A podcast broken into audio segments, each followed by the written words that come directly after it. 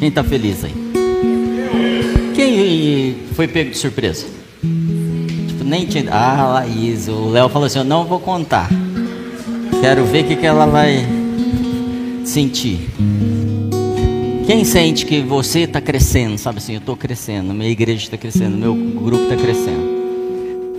Quem nos conhece mais de perto sabe que nós não estamos fazendo um movimento de crescimento numérico simplesmente.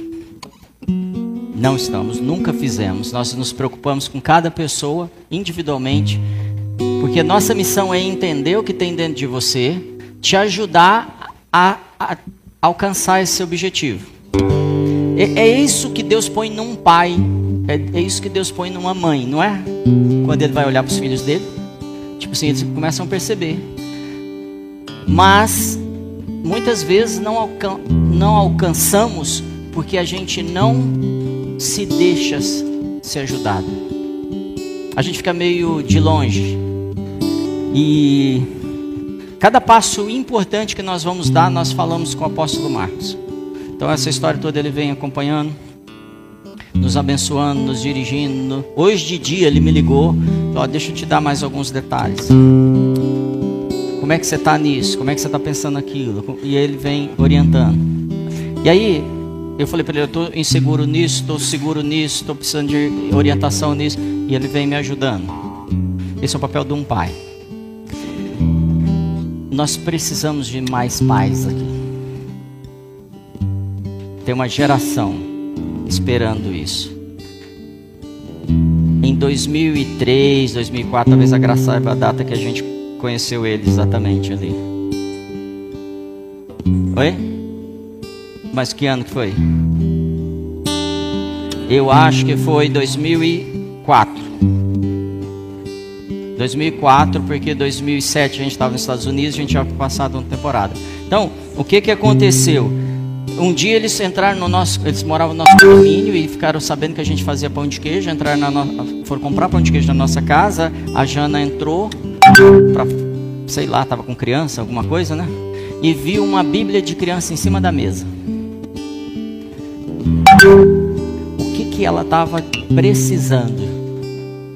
De alguém que pregue. Só isso que ela precisava. De alguém que pregue. E se a gente vai achando alguém que pregue para gente, a gente atinge o objetivo da nossa vida a gente é salvo, a gente passa a crer, a gente é salvo e a gente alcança. E como eu vim falando, a gente não está trabalhando com multiplicação. E, e muitas noites, eu, eu, diria centenas de noites, nós ficamos até três, quatro horas da manhã, cinco horas da manhã, na mesa da minha casa, estudando a palavra e aprofundando. Então, essa primeira fase foi evangelizar eles, a segunda fase foi discipular eles. E agora, de 2003, 2004, Hoje eles estão cumprindo algo junto com a gente. Poderia ser com outra igreja, poderia ser outro ministério. A gente estaria feliz da mesma forma. Mas é com a gente, aí é mais gostoso. Porque tem muito fruto que você não vai saber. Porque é importante que um semeie e o outro regue, fala regue. Então tem coisa que você vai falar assim: ah, eu quero desistir porque eu não estou vendo fruto. Não desista os frutos virão. A semente não vai ser roubada. Cuide dela. Então estou muito feliz porque hoje eles estão entrando com o evangelho do reino, extremamente alinhado com o que essa casa pensa, com o objetivo de tomada de esferas da sociedade, de restauração da família confrontar um sistema narrativo. E por que, que eu digo narrativo? Porque eu, hoje eu passei praticamente o dia todo estudando as leis do Canadá. E muita coisa que eles pensam que é lei, lá não é lei. Mas existe um, uma força de narrativa tão forte que a própria polícia executa coisas fora da lei. Porque é, é, virou um, por falar muito, parece que é verdade. E o Senhor vai sacudir aquela cidade. Depois vai sacudir aquele estado e vai. Eu não sei o que vai acontecer, mas eu sei que virão novas unidades do Just. E eu não sei se é com você. Então não espere mais. Se ponha para ser discipulado, treinado, evangelizado. E talvez você está pensando assim: ah, eu queria mudar de cidade. Provavelmente. Prepare, porque provavelmente se você mudar de cidade sem se preparar, você vai ter que ir para se preparar. Então, a gente já viu muitos casos assim. Que você vem para ser treinado, então se submeta. Seja treinado, seja disciplinado e depois você vai e cumpre o seu chamado. A gente não está aqui para prender ninguém para fazer nada. Então, está nascendo Just Church Canadá. Isso é poderoso. Aquele país, os jovens estão sedentos, eles não têm referência lá. Ser cristão é vergonhoso. Mas eles não, a Jane, o Léo e a família deles não terão vergonha. Eles vão manifestar o reino e vão, vão se declarar cristão. Não, não um agente secreto, mas um agente que se mostra. Se eles estão fazendo lá, faça no seu trabalho, faça na sua escola. É hora de despertamento. O Senhor me deu duas palavras essa semana para toda a liderança dessa casa, e aí eu quero estender ela para todos, mesmo que você não seja um líder. A primeira, discirna os microtempos, o ambiente que você está. Para isso precisa de treinamento. Não fica apostando que você está entendendo, não. Amém? Não fica, ah, eu acho, não, não acha nada. Presta atenção, aí presta de novo, aí presta de novo. Até você estar treinado. Treinado, estou falando três anos, quatro anos, cinco anos. Beleza? Não, não inventa nada. Para. Experimenta Deus agir na sua vida e você ter certeza. Depois de começar a discernir, conversa com o seu líder, pergunta, tá bom? Depois de tentar, começou a discernir, a segunda coisa que tem que andar junto. O Senhor nos dará a partir de hoje almas como nunca tivemos. Mas para isso precisa de gente se preparando. Então todos os líderes já estão sabendo, Senhor, a segunda direção é: prepare-se para cuidar de almas. O número vai ser muito grande. E a gente precisa estar tá pronto. Eu estou falando com você. Estou falando assim, não, não, não perca esse timing. É seu. Você vai fazer mais do que eu fiz. O Léo vai fazer e a Jana vão fazer mais do que eu e a Gra fizemos aqui. Tenho certeza. Mas depende da sua disciplina, frequência, coração, entrega, dependência, submissão. E se faltar qualquer um desses, para até se consertar o que precisa ser consertado. Quero contar uma história rapidinho, tem um slide do Dr. Dom aí, não tem? Em 2004, fala assim: fazemos parte de um propósito maior. Agora que você ensaiou, fala direitinho. Fazemos parte de um propósito maior. Em 2004, o Dr. Don Lynch, lá nos Estados Unidos, na Flórida, em. Como é que chama lá? É... Esqueci o nome da cidade. Jackson. E ele falou assim: que tava, teve uma visão com o Senhor Jesus. Você já ouviu essa, essa visão aqui? E ele fala assim que Jesus estava deitado e de repente ele se levanta, sacode uma poeira assim, bom, bom, e fala assim: O Brasil é meu. Ele está em pé em cima da bandeira do Brasil ou do mapa do, do mapa do Brasil e está falando assim: O Brasil é meu. Em 2004, no mesmo ano que a gente estava começando o o Brasil é meu, o Brasil é meu, o Brasil é meu. E aí ele deixa os Estados Unidos, praticamente é, coordena de longe o Ministério dos Estados Unidos para vir se entregar no Brasil, sem retorno financeiro, sem mídia, sem nada. E ele viaja esse país inteiro ministrando. E eu tive sei lá quantas dezenas de vezes a oportunidade de estar junto e vi cada vez a dedicação dele. Quem podia estar com ele em algum momento deve ter percebido, pôde estar com ele, deve ter percebido ele com o notebook dele escrevendo, escrevendo e não parava de escrever das coisas que o Senhor vinha trazendo para ele. E ele veio e correu todo o Brasil, centenas, se não milhares de igrejas, pregando o Senhor diz que o Brasil é dele. O Brasil é do Senhor Jesus Cristo, não é do Lula, não é do Bolsonaro. O Brasil é meu, o Brasil é meu. Então, se eu estou discernindo o tempo, eu estou entendendo que o Senhor tem planos para o Brasil. Isso foi lá em 2004. Aí, em março de 2013, pode mudar. Cindy Jacobs estava lá em Belo Horizonte. Você já viu essa profecia? E ela fala assim: o Brasil a corrupção vai ser exposta. Amém? Segunda coisa, a corrupção depois de ser é, para ser corrigida, vocês vão precisar dobrar os joelhos de vocês. Vocês vão ter que converter os joelhos de vocês em joelhos dobrados. E eu vi acontecer uma coisa na igreja no Brasil que eu nunca tinha visto, de um avanço muito grande, muito grande do evangelho no Brasil, das igrejas se aproximando uma das outras. Aí, em junho de 2000, ah, e ela disse assim, numa outra profecia da mesma conferência: Prepare-se que o Brasil vai para as ruas. E o Brasil foi para as ruas. Mostra aí para mim. Junho de 2013 no Brasil, 6 de junho. Você lembra da passeata dos 20 centavos? não tinha nenhum líder conduzindo e o povo foi para a rua.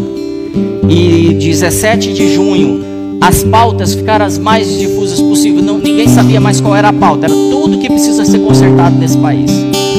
20 de junho foi declarado o gigante acordou. E aí o Brasil começa a se, se retomar. Está escrito lá os presidentes, você está acompanhando? Então a gente passou coisa terrível na mão de ladrões. Muitos roubaram, saquearam esse Brasil. Só no petrolão foram, pensa um caminhão cheio de notas de 100, uma carreta. Imagina isso? Uma carreta, consegue imaginar? Uma carreta cheia de notas de 100. 7 quilômetros e meio de carreta, agora imagina. Só no petrolão foi roubado.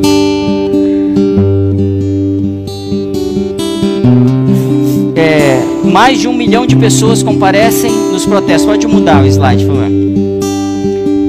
E aí a presidenta Dilma Rousseff aparece para se pronunciar porque o Brasil. Não, volta, gente. Aí. Um caos no Brasil. No Brasil sacudido. E aí a Dilma Rousseff aparece, ela fala, faz um pronunciamento contra tudo essa, toda essa mudança. Ela diz assim: Brasil o Brasil vai fazer uma grande Copa. Estou ouvindo vocês que estão indo às ruas. Esse é o resumo do pronunciamento da nossa presidente. A gente estava à deriva, largado, abandonado. Nós estávamos sendo dirigidos para o mal. Mas assim dia que você falou lá atrás, mas se vocês dobrarem os joelhos de vocês, concentrarem, entenderem a missão que é de vocês, porque o governo não é do lá em Brasília, o governo é da igreja. Quem pode mudar as coisas, quem pode fechar o céu e abrir, ligar e desligar, é a igreja. E semana que vem, eu comecei hoje essa história de batalha espiritual. Semana que vem eu vou te ensinar a ligar e desligar, mover as coisas. Mas você tem que vir uma semana consagrada ao Senhor. Segunda-feira é do Senhor, terça é do Senhor, quarta é do Senhor. E aí você vai, vai conseguir, senão você só vai aprender mais algo, algo que te julgue. E depois disso, 2013, eu falei para vocês, né? Em 2014, pode mudar. Stacy Campbell. Ela tá na igreja Toronto Airport Church em 20 de janeiro de 2014, na frente de Bill Johnson, Chean, pessoal do Cat the Fire. Ela está na frente de um monte de gente extremamente poderosa em, em termos de reino de Deus. E ela começa a fazer uma profecia. Eles chamam ela e ela sobe. E ela fala: é o seguinte. Eu estava no lugar quando o Espírito Santo veio sobre David Ruiz pela primeira vez e Deus começou a falar conosco sobre o movimento do Espírito que viria. Nós estamos nos anos 20, eles estavam fazendo 20 anos de igreja em Toronto, no Canadá. E ele disse, o Senhor disse, que o maior movimento que nós veríamos viriam viria sobre as crianças depois de nós, a geração depois de nós. E 20 anos depois eu recebi essa palavra profética de John e Carol sobre Jesus curtindo e rindo, porque Satanás estava caindo como um relâmpago do céu. E o maior perigo desse dia seria focar nas manifestações. Eu estou falando do avivamento do Canadá. Nas manifestações e, esquecer o nome das pessoas que estavam sendo escritos na, no livro da vida do Cordeiro. Aí ela tem uma profecia sobre: Eu tenho um, um outro filho, meu filho quebrou o pescoço. Isso é o Senhor falando. Para alguns de nós que quebrou o pescoço, que está inerte, os médicos disseram 95% de chance que ele nunca mais poderá andar novamente. Sabe aquela coisa tipo assim, cara, eu errei muito, eu não fiz nada, tá aí, eu tô vendo a cena aí agora. Você tá vendo a cena? Você tá entendendo que isso é profético que está acontecendo agora aqui? Sim ou não? Você está entendendo a sua importância? Que a gente todo domingo fala, cara, vamos lá, não sei o que, e a gente não está aqui para te entreter. A gente precisa de você, mas totalmente envolvido. A gente precisa que todos os membros do seu corpo estejam envolvidos aqui. Que suas capacidades de negócio, de influência, estejam envolvidas no reino. Porque senão nós vamos perder essa oportunidade.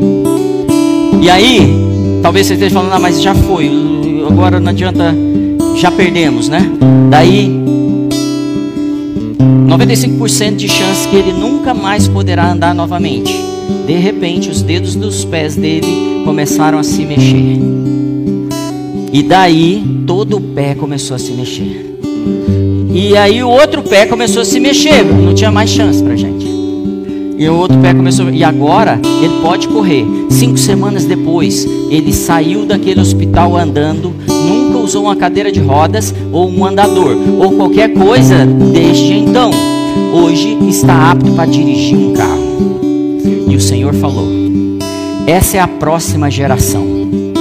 Estava com o pescoço quebrado, não podia se mexer, estava enfiado dentro do quarto. Amém, jovens? Estava enfiado no celular, estava perdido na Netflix. Eu não sei onde a gente estava inerte, imóvel, mas acabou. Essa é a próxima geração. Essa será a próxima geração. As pessoas dizem: o que de bom pode vir de lá? Lembrando, ela está na igreja Airport Church em Toronto, no Canadá. E ela está dizendo assim: e o que pode vir de bom de lá? Olhe para esses países, eles estão quebrados, falidos, estão imobilizados, estão quadriplégicos, dizem eles estão quadriplégicos, dizem eles. O que de bom pode vir de lá? Mas eu te digo, o maior movimento de Deus, o Senhor me disse quando eu tinha 27 anos, que não seria na nossa geração, mas seria da geração depois de nós.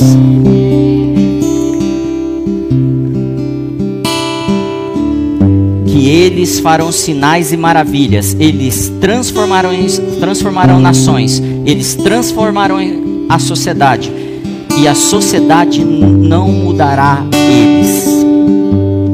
Que é o que eu desejo hoje na vida do Léo da Jana, que a sociedade não mude eles.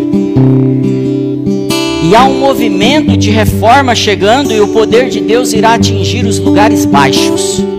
Movimentos de justiça, repete comigo. Movimentos de justiça. Movimentos de justiça irão surgir ao redor do mundo e fazer os lugares baixos altos. A justiça irá entrar em governos corruptos.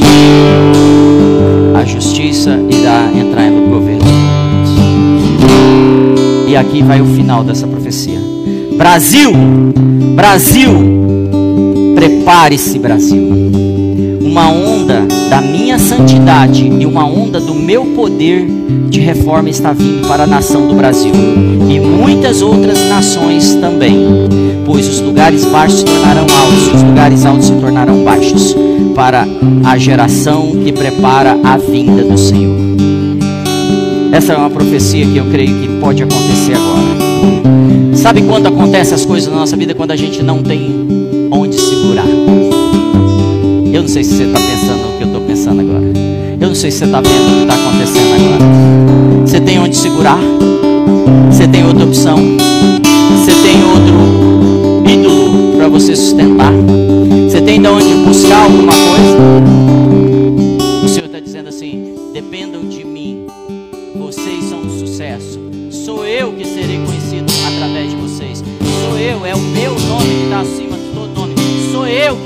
Brasil é meu. O Brasil é meu. O Brasil é meu e eu não vou abrir mão.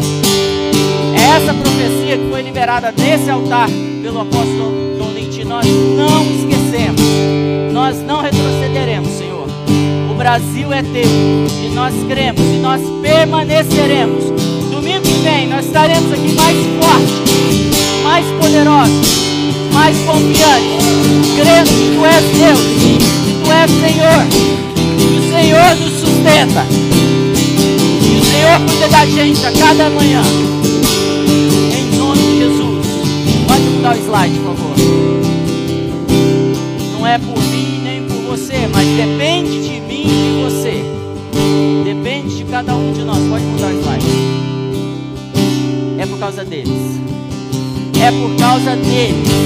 É por causa de cada um dessa geração. Esse é abril de 2022. Dez anos depois, nós não paramos. E não vamos parar. A maioria ali deve ter 10 anos, 8 anos, 7 anos. E nós não paramos. Eu quero saber se você vem com a gente. Você vem para o Canadá, você vem para Ribeirão, você vem para o confins da terra do seu, seu bairro. Pode mudar o slide. Essa é a juventude. Esses adolescentes e jovens que estão esperando pais aqui dentro. Pessoas falam assim: é comigo. É, a 10 é nas minhas costas. É comigo. Eu estou assumindo hoje. E domingo que vem eu quero ser outro homem, outra mulher aqui. Igreja, conte comigo. É isso que você precisa dizer. Conte comigo. Eu estou assumindo esse compromisso. Nós estamos nos últimos momentos. Uma grande reforma. Não dá mais tempo. Ou nós vamos perder. Vai passar mais uma geração. Então pare de fazer planos para você. Faça para o rei. Não se engane, tudo isso é para te distrair. Eleição, dinheiro, carreira, empresa, família, saúde, seja o que for. É só para me distrair, te distrair. É só para te tirar do propósito que o Senhor tem para você. Não seja roubado. Pode mudar. Todavia, o meu justo, todavia, o meu justo, todavia, o meu just, just Ribeirão, just Canadá. E quando pensaram que a gente estava se enfraquecendo, nós estamos mais fortes. E o Senhor encheu nossa boca de riso, e nossa língua, cânticos, cânticos espirituais. E nós começamos a ficar como aqueles que sonham. E a gente, o mundo não está entendendo, ele está confuso. Você devia estar triste. O Senhor está falando, é agora que eu vou fazer isso com vocês. É agora que eu vou levar vocês.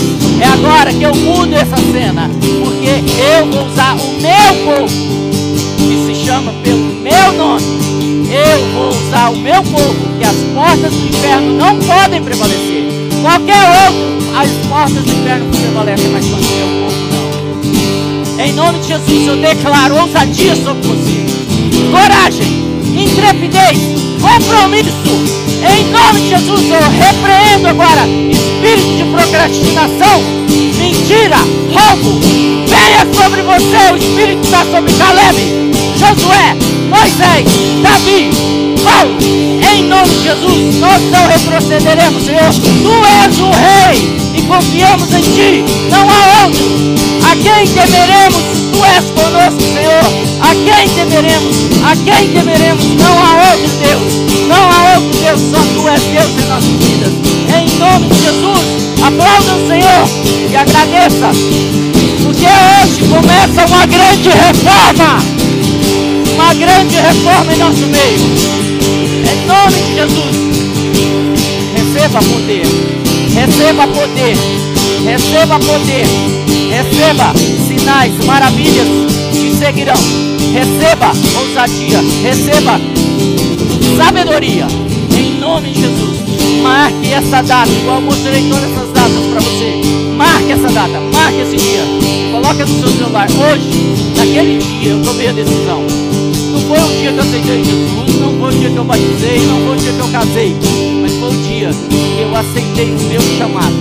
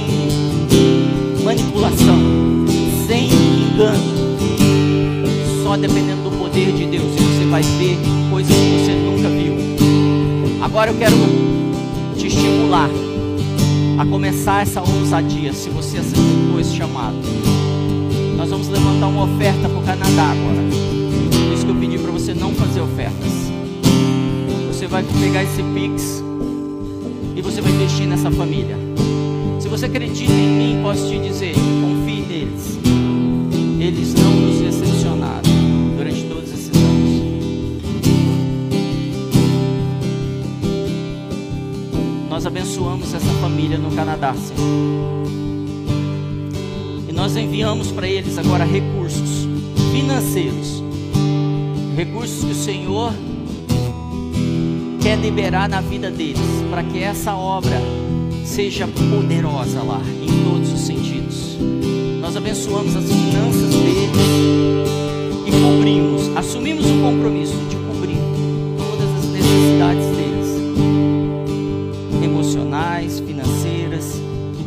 áreas. E dizemos: somos uma família com eles. Em nome de Jesus, que haja uma transformação naquela terra. E muitos não saberão que isso começou lá em Ribeirão Preto. Mas muitos dirão: Eu não sei, mas de repente veio um som como um vento impetuoso e moveu as coisas aqui no Canadá. E o poder de Deus veio tirando as crianças,